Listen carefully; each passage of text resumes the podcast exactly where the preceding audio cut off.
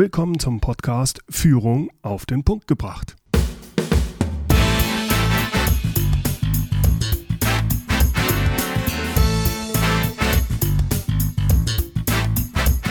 Inspiration, Tipps und Impulse für Führungskräfte, Manager und Unternehmer. Guten Tag und herzlich willkommen. Mein Name ist Bernd Gerob. Ich bin Geschäftsführer-Coach und Führungstrainer in Aachen. Heute geht es um knifflige Führungsprobleme. Ich unterhalte mich mit Boris Palluch. Er hat mit seinem Kollegen Timo Hinrichsen ein Buch geschrieben, und zwar mit dem Titel Als unser Kunde tot umfiel. 25 knifflige Führungsprobleme und ihre nachhaltige Lösung. Boris Palluch hat viele Jahre internationale Serviceteams im Ausland geführt. In dieser Zeit hat er vielfältige Erfahrungen als Führungskraft und Projektleiter sammeln können. Heute arbeitet er als Trainer, Berater und Mediator. Mit seinem Kollegen Timo Hinrichsen hat er das Unternehmen Lösungsfinder GmbH gegründet. Er veranstaltet praxisorientierte Workshops zur Mitarbeiterführung und Kundenbindung. Im Interview möchte ich von Boris Palluch wissen, wie man mit heftigen Krisensituationen umgeht, also solchen Situationen wie wenn der Kunde vor einem Tod umfällt.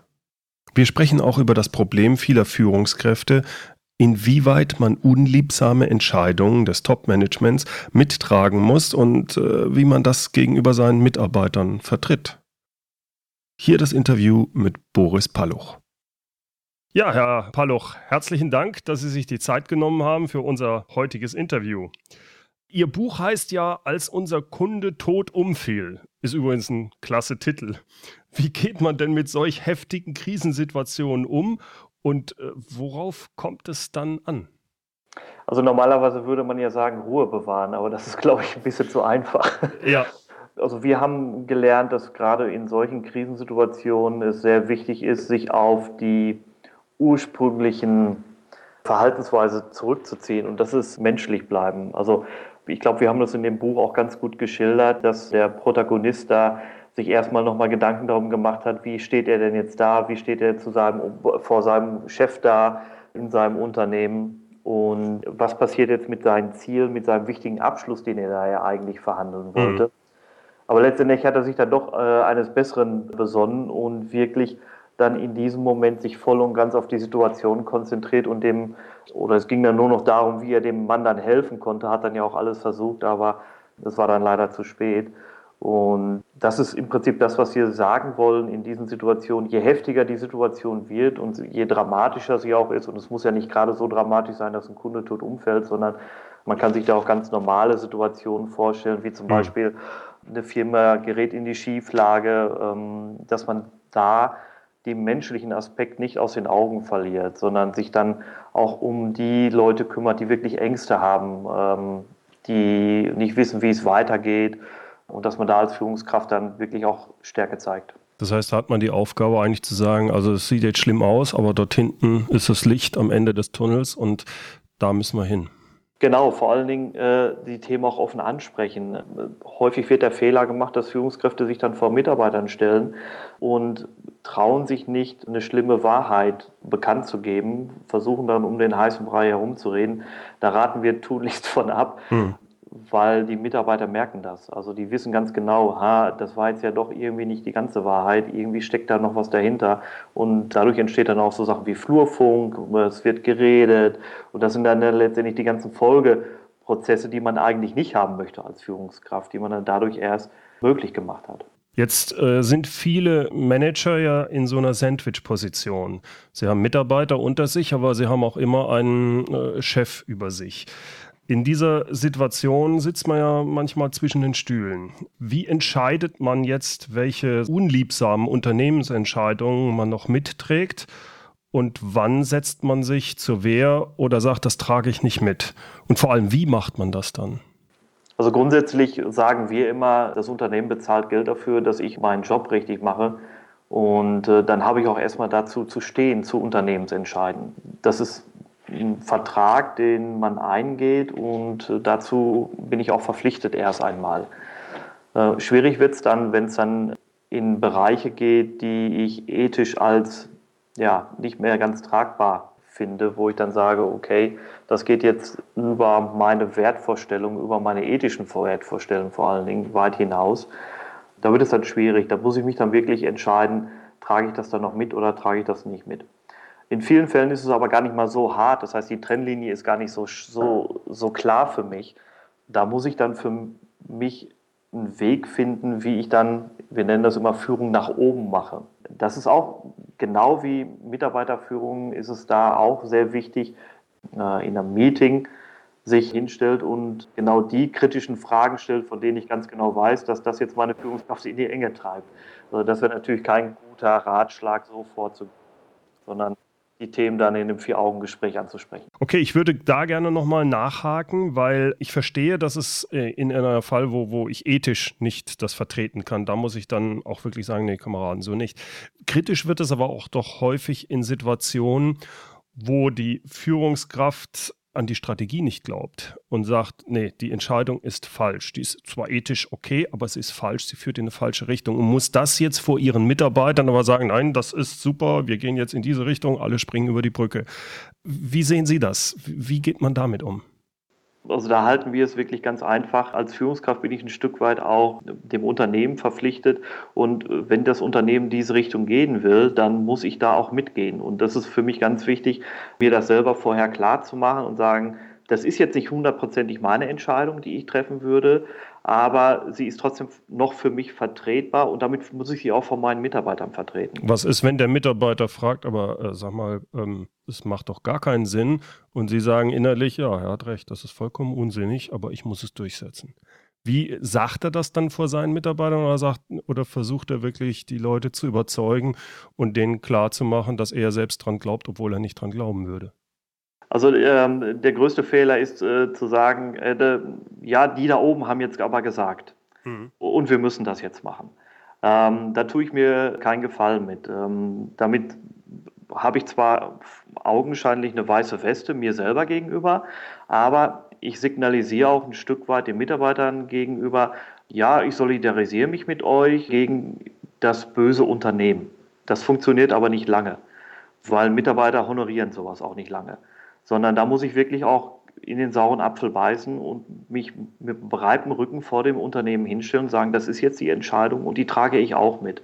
Und jeder Mitarbeiter hat ja auch, wie ich als Führungskraft auch, die Möglichkeit, eine Entscheidung nicht mehr mitzutragen, gegebenenfalls auch das Unternehmen zu verlassen, wobei ich auch einen Mitarbeiter unterstützen würde, wenn es denn mal so weit kommt. Okay. Jetzt ist die Zeitplanung äh, ja immer ein schwieriges Thema für Führungskräfte. Zeit ist ein rares Gut und es ist immer zu wenig davon da. Was und wie sollte man denn planen und für welche Arbeiten und Tätigkeiten lohnt sich ein Vorbereitungsaufwand und wann nicht? Also grundsätzlich fragen wir immer danach, was sind denn die Ziele? Das heißt, Ziele die zum Beispiel in Zielvereinbarungen stehen, woran meine Leistung gemessen wird im Unternehmen. Das sind tendenziell auch die Themen, die einer Planung bedürfen. Also da sollte ich einen klaren Fokus drauf haben, da sollte ich gründlich in die Planung reingehen. Nehmen wir zum Beispiel mal ein Projekt und der Projekt, äh, der Ausgang des Projektes wirkt sich maßgeblich auf meinen Bonus aus. So, da ist, ist ganz klar, dass dieses Projekt im Fokus in meiner Planung steht. So ist es aber so, dass wir halt häufig im Alltag neben Projekten auch noch andere Tätigkeiten, noch andere Aufgaben machen. Da sollte ich dann aber zusehen, dass die nicht zu sehr in meinem Planungshorizont sehen, sondern dafür sollte ich mir einfach nur Zeit innerhalb äh, meiner Zeitplanung lassen, dass die halt dazwischen rutschen können, aber keinen großen Planungsaufwand darauf verwenden. Mhm. Also Bottomline ist, was bringt mich zu meinen Zielen und da muss ich eine gute Zeitplanung für machen. Was würden Sie denn sagen, wie viel Zeit sollte man für Führungsaufgaben aufwenden? Da geben wir keine Ratschläge, was wir sagen, 10, 20, 30 Prozent, weil das macht unserer Meinung nach auch überhaupt keinen Sinn. Mhm. Ähm, das ist sehr davon abhängig, was für Zeiten gerade im Unternehmen auch sind. Äh, nehmen wir mal an, das sind gerade schwierige Zeiten im Unternehmen, es ist ein Umbruch da, dann sollte die Zeit für Führungsaufgabe also mindestens 50, 60 Prozent einnehmen. Wohingegen es in anderen Zeiten, wo es relativ ruhig läuft, ähm, da kann ich auch äh, stärker ins operative Business oder in den Planungsbereich mit äh, reingehen und meine Führungsaufgabe in einem normalen Zeitrahmen aufwenden. Da tue ich mir sehr schwer mit äh, einem fixen Prozentsatz zu sagen, weil das macht meiner Meinung nach keinen Sinn. Mhm. Was sollte man denn als Führungskraft beachten, wenn es um Kritik an den Mitarbeitern geht? Wie formuliert man Kritik, sodass er angenommen wird?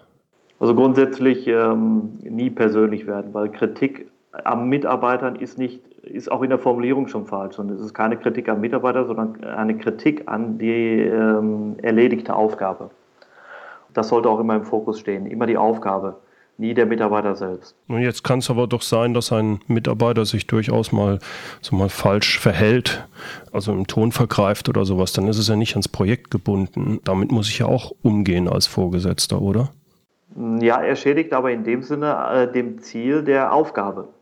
Und das kann ich auch auf die Aufgabe ummünzen. Also okay. Mhm. Es, ist, es ist immer die Aufgabe im Vordergrund. Und wenn ich auch ein Verhalten mir anschaue, dann schädigt es letztendlich eine Aufgabe, eine Zielsetzung. Ähm, es geht nicht darum, dass man sich gut leiden mag. Friede, Freude, Eierkuchen, das ist nicht das Ziel einer Zusammenarbeit, sondern im Berufsleben geht es immer darum, eine Aufgabe zu erledigen, ein Ziel zu erledigen. Und die wird dadurch immer ja, negativ beeinflusst. Und das kann ich auch ansprechen. Mhm. Damit spreche ich nicht das Verhalten direkt an oder nicht den Mitarbeiter, sondern ich konzentriere es immer auf die Aufgabe. Und das sollte auch so sein bei Kritikgesprächen. Und dadurch hat er auch natürlich die Möglichkeit, das zu abstrahieren von seiner eigenen Person. Ja. Exakt, mhm. genau. Mhm. Wenn es zu Konflikten in Unternehmen kommt, egal ob jetzt mit dem Mitarbeiter oder mit Kunden, mit Vorgesetzten, was ist da Ihr Tipp, wie man mit Konflikten oder Ihre Tipps, wie man am besten mit Konflikten umgeht? Grundsätzlich gibt es da immer zwei Entscheidungen, die ich erst einmal treffen muss. Ist es ein Konflikt, in den ich eingreifen muss, oder ist es ein Konflikt, in den ich nicht eingreifen muss. Weil nicht jeder Konflikt bedarf unbedingt mein Eingreifen als Führungskraft, sondern manchmal ist es auch sinnvoll, dass zum Beispiel, wenn zwei Mitarbeiter einen Konflikt haben, dass ich da mich als Führungskraft auch erstmal raushalte und schaue, wie die beiden das alleine hinbekommen. Wenn es dann aber doch so weit ist, dass ich halt einen Konflikt, dass ich da eingreifen muss, dann sollte ich mich gut vorbereiten auf diese Gespräche, die nicht zwischen Tür und Angel machen, sondern das sind ähm, Vorher hatten wir ja das Thema Kritikgespräch. Äh, das Konfliktgespräch bedarf hier nochmal einer besseren Vorbereitung und auch nochmal mehr Zeit, die ich mir da auf jeden Fall nehmen muss, um eben einen Konflikt anzusprechen, um da auch hilfreich zu sein. Und wichtig ist, dass ich mir den Konflikt nicht selber anziehe. Also das hat nichts mit mir zu tun in erster Linie, sondern in erster Linie geht es auch hier wieder, ähnlich wie bei dem Kritikgespräch, um, um, um Ziele, die nicht erreicht werden können durch diesen Konflikt. Wenn jetzt ein Mitarbeiter kündigt, wie sollte man da am besten mit umgehen? Also wir befürworten das immer als positiv zu werten. Das heißt, den Mitarbeiter dabei zu unterstützen, auch wieder in einem, in einem anderen Betrieb, in einem anderen Unternehmen Fuß zu fassen und nicht, ich sag's mal so salopp, die beleidigte Leberwurst spielen, ähm, weil auch eine Kündigung hat nichts unbedingt damit zu tun, dass der Mitarbeiter nicht mehr mit der Führungskraft klarkommt. Und vielleicht will er sich einfach neu orientieren, vielleicht ist er aber auch mit Entscheidungen, die im Unternehmen getroffen wurden, nicht einverstanden. Das ist auch alles in Ordnung. Das hat auch nichts mit einer persönlichen, mit, mit einer persönlichen Ebene zu tun, sondern es sollte wirklich so sein, dass man den Mitarbeiter dabei unterstützt, das Unternehmen zu verlassen und auch ein neues zu finden. Weil es kann ja auch immer mal sein, dass der Mitarbeiter später noch einmal wiederkommt und nichts ist eigentlich besser für ein Unternehmen als ein Mitarbeiter, der in anderen Bereichen oder bei anderen Unternehmen gelernt hat, äh, wie machen die es denn? Vielleicht machen die Sachen besser als wir und dann anschließend wieder zurückkommt mit diesem Wissen. Ja, mein Mitarbeiter könnte ja auch zum Beispiel nachher mein Kunde werden. Der Einkäufer, der dann beim anderen Unternehmen ist, da wäre es auch ungünstig. Gell? Äh, was sind denn aus Ihrer Sicht die drei wichtigsten Führungsprinzipien, die man als Manager beachten muss? Also eins hatte ich eben schon genannt und das war in der Konfliktsituation, das Menschliche sollte siegen und nicht das unternehmerische Denken. Also gerade in den schwierigen Situationen. Häufig ist es genau andersherum. Das heißt, man konzentriert sich, fokussiert sich dann nur auf die Unternehmenssituation und vergisst voll und ganz, dass wir halt auch miteinander das Menschliche noch haben. Und das sollte dann aber in den Vordergrund geraten. Das ist leichter gesagt als getan und bedarf auch ein bisschen Übung. Der zweite Punkt wäre, dass ich mich als Führungskraft nicht selber ins Licht stelle, sondern mein Ziel sollte es sein, meine Mitarbeiter dazu zu befähigen, im Licht zu stehen. Und dadurch fällt das Licht automatisch auch auf mich als Führungskraft.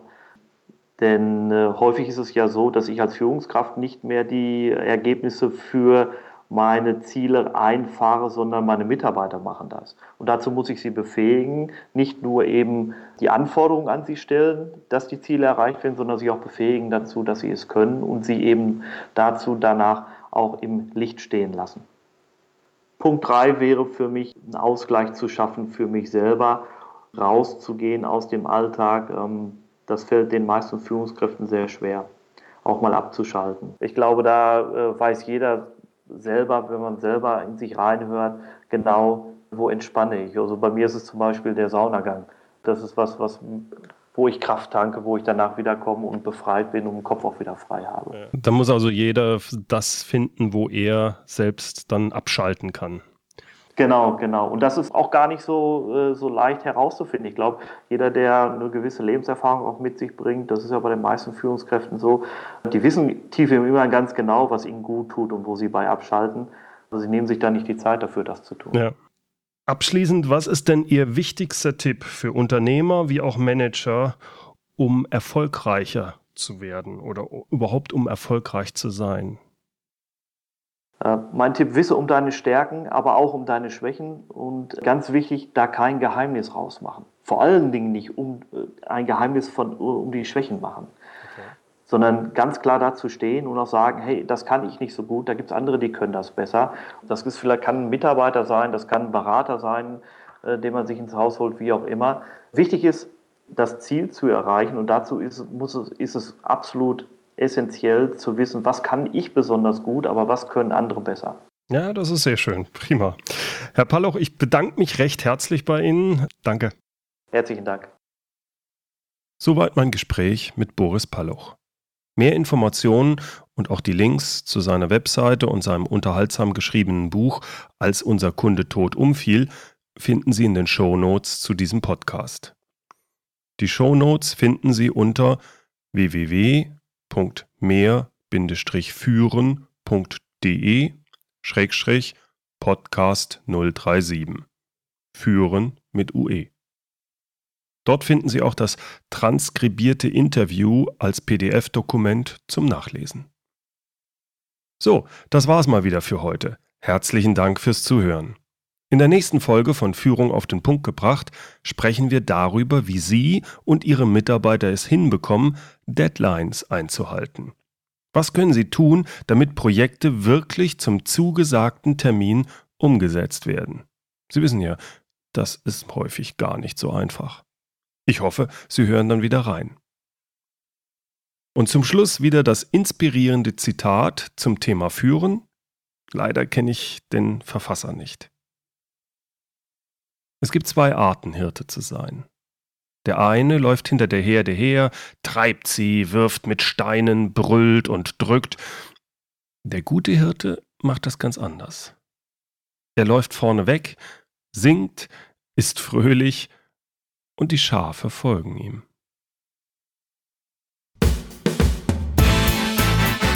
Herzlichen Dank fürs Zuhören. Mein Name ist Bernd Gerob und ich freue mich, wenn Sie demnächst wieder reinhören, wenn es heißt Führung auf den Punkt gebracht. Inspiration, Tipps und Impulse für Führungskräfte, Manager und Unternehmer.